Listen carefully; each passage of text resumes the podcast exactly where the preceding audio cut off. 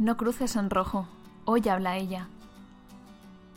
Tengo la manía de cruzar los pasos de peatones con el semáforo siempre en verde, aunque vea claramente que no viene ningún vehículo y aunque a mi lado crucen 20 personas, ahí sigo yo, de pie, esperando a que el muñequito rojo se torne verde.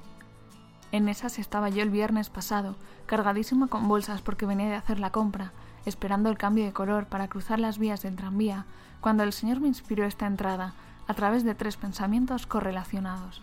Podría cruzar en rojo como están haciendo todos, que voy cargada y parezco tonta aquí esperando si no viene nadie.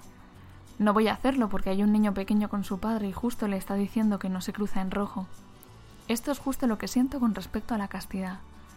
Y así me vino la idea de esta entrada, que compara a mi modo de ver la castidad con un semáforo. No se trata de un asunto simplista que lo reduzca todo a está en rojo no puedes pasar, o está en verde puedes pasar, entendiendo el verde como que estás casado o casada.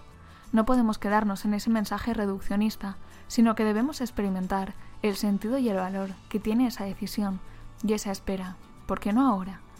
Que no nos lo dice la Iglesia por fastidiar, sino precisamente porque es nuestra Madre, nos conoce y quiere lo mejor para nosotros.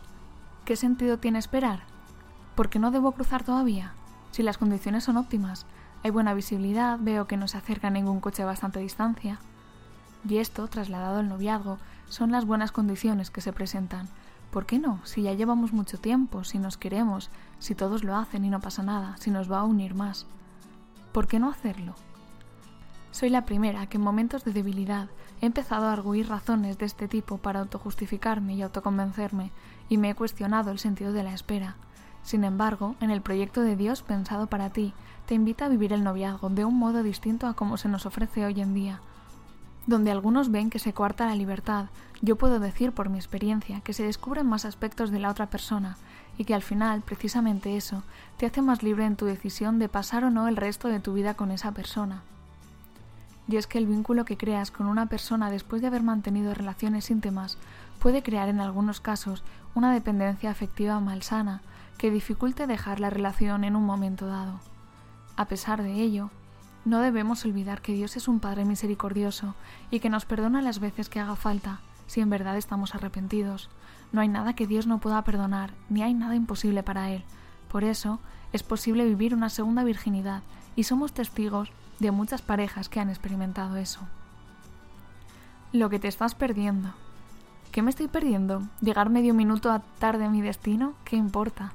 A menudo cuando sale el tema de la castidad entre mis amigos, no paran de repetir todo lo que me estoy perdiendo, a veces incluso con cierto tono de superioridad. Volviendo al ejemplo del semáforo, prefiero esperar y hacer las cosas como marca el código de seguridad vial, esto es como nos indica la Iglesia. Puedo cruzar en rojo, por supuesto, nadie me lo impide. Dios nos ha hecho libres, pero al final estoy poniendo en riesgo mi vida, me estoy apartando del plan de Dios. Además, cruzar en rojo hace que andemos inseguros, con prisas.